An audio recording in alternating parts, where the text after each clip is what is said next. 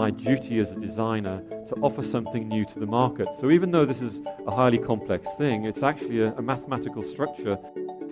We're exporting a new way of Asian living and a new principle of how we can make an international connection to product design.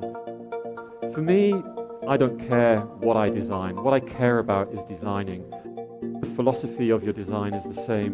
What you put, it's the integrity you put into that product that is important to me.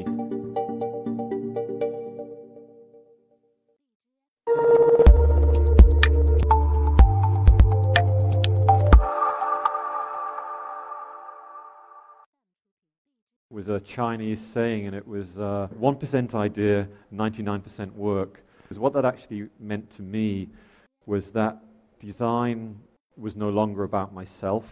Um, I was just a tiny little part of it. And in fact, design is about everyone who works uh, in that universe. I'm not a conceptualist. Uh, I decided at the very beginning of my working career that uh, I like culture, I like industry and business. So this is really the foundations of my studio. If not, I'd be out there selling art. My studio is founded in its understanding of materials. It's very straightforward. We work in many types of materials. It's informed by the shapes and forms we can make with those materials.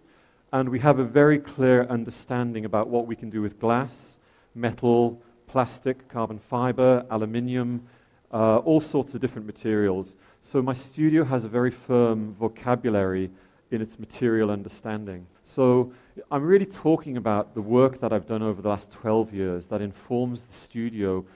So we have a very solid foundation, a process, so people actually know what we do and what we've got to offer when it comes to commissioning us to do design.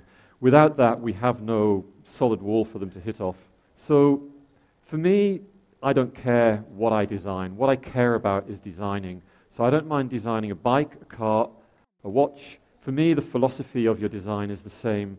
It's what you put, it's the integrity you put into that uh, product that is important to me. So, the first product I ever designed in Asia was this watch. I don't like watches, I don't wear them, but I will design something that just tells the time, that's really economical to manufacture. It's sold now for 12 years, and what it, it taught me that in China, I can manufacture things at an affordable cost and I can use design. So this became the foundations of my design.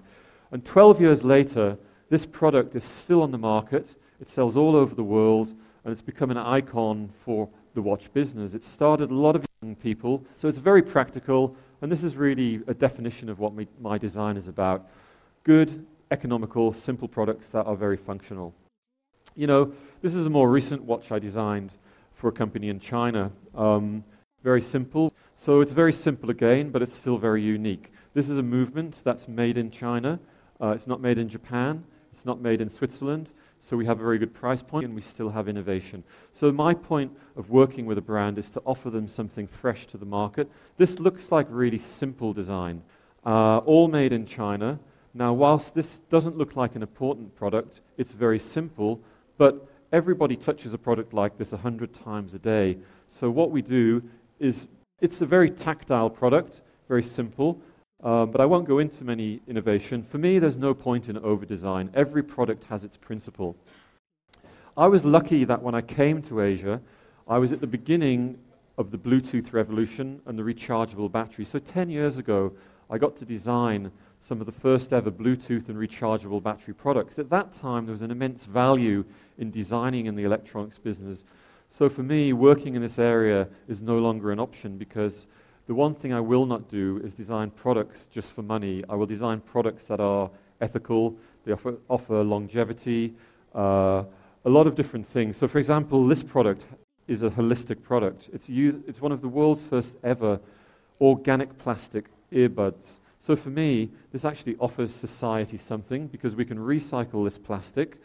The, the sound from uh, recycled plastic is actually better than uh, oil-based plastic, and it, it, actually contributes something towards so society. Um, again, this again is looks like a very. This, at the time, this was a complete innovation. This was the world's second ever Bluetooth speaker, okay? And it was designed because I was in Asia at the right time. Right at the moment, Apple just brought out the, uh, the iPod, um, and we designed this so you could move it around the house, you could pick it up and use it as a telephone. I learned that the power of design is the most powerful tool of all.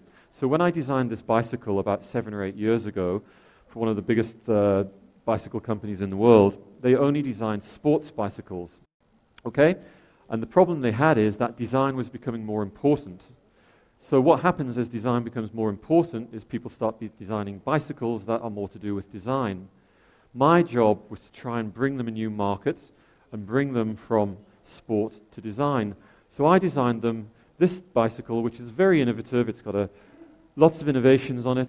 And what happened after that, the marketing department suddenly realized that design was really powerful.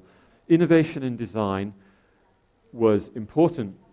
And as uh, the whole world changes, everyone is trying to consume innovation and new ideas to protect themselves from competition. My job is a really powerful tool, and it really helps shift industry. I never liked this product at all, okay? I designed it for fun 15 years ago for an exhibition I did in London. It wasn't meant to be a product, it was just part of the decoration for something. Uh, a friend of mine in Sweden asked me for three years if he could manufacture this as a coat hanger, and I said no. It's not a product, it's decoration. I eventually gave in one night. I think we were drunk in a bar in Stockholm about 15 years ago, and I said, okay, manufacture it. And it became their highest selling ever product. It became an icon of Sweden. It, they even put it on a stamp for posting letters, and it's still on sale now. And it financed that company for 15 years. The royalties off this company were so high, it's unreal. So you really never know what's going to happen. You can invest a lot of money in design, or you can invest nothing, and you can make this emotional connection with a consumer. I like investment. I think to invest in a product is the most important thing. If you don't invest in a product, anyone can do it. And everyone will do it because they can, because they see a market there. So I invest in products that have tooling. This has been in production for 10, ya- 10 years now for a Swedish company. And it becomes, in, it becomes integrated into society because people see this in the shops every day. It ends up in airports, it endpoints all over the world, and it penetrates the psyche. So the investment in a product and its longevity to me is really important. Um, again, a product like this looks very straightforward, but it's got a reason to exist. This is a 100% recycled chair. There was a bug, a little bug, went from a container in China to the United States about uh, 12 years ago. I think it's the, uh, the elm. So what we did was buy all of the dead elm stock, recycle it, and then use recycled aluminium and made a 100% recycled product. So there's a reason for this object to exist. Everything has to have a reason. It's easy to do things that don't have a reason to exist just because they look like something. And this is the fourth best selling product for that. It's now been in, in production for seven years.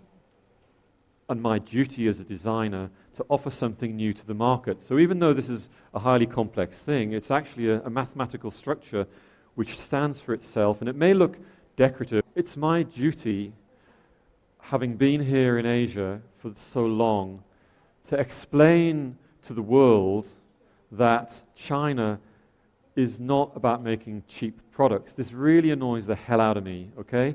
Because you get what you pay for at the end of the day. There's so much craftsmanship in Asia that for me, this is what I'm trying to explain to Europe and to the people that I know around the world because, you know, as soon as um, the growth of design in Asia is gr- it's getting so fast now, and I've witnessed it in my time here, that when you launch a product in a first tier city in China, whether it's Shanghai or Beijing, it organically now grows to a second tier city.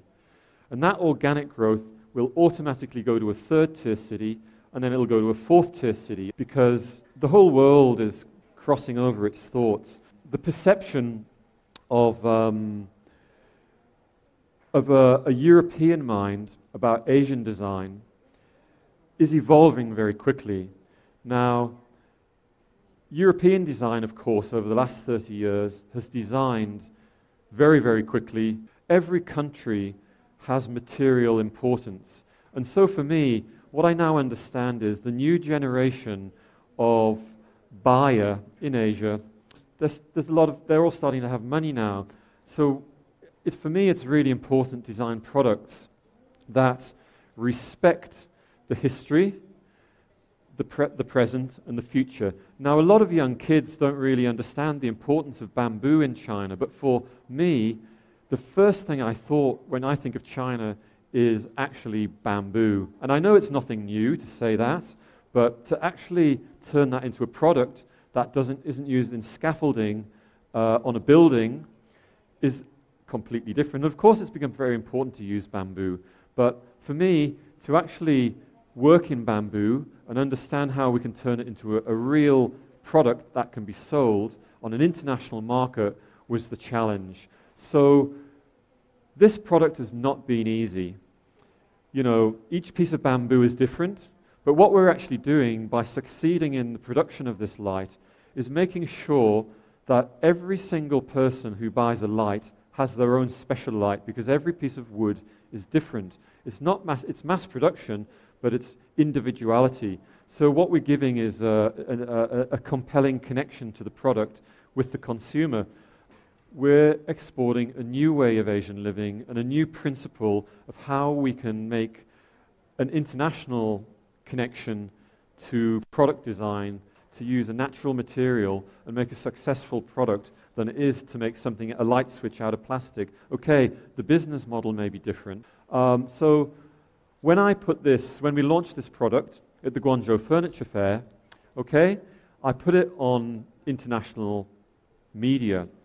And so many designers from Europe liked the product. They said, This is great. This is one of the first things we've ever seen from China that is, a, you know, using a piece of bamboo. So we immediately got the thumbs up from the European and international design communities. For me today is so important because all the work I've done in Asia over the last t- 10 years has finally become real because, you know, my, my origins are in handmade craft products. And this is where I've, I, I mean, of course, I've been involved in the technical evolu- revolution in China. So the next steps for me is this beautiful collaboration. Because for me, every time I do something, it has to be a success. And I take it really, really as a very serious task. So that's what I say. What I do is not just about art, it's about building business through design, and that's really important for me.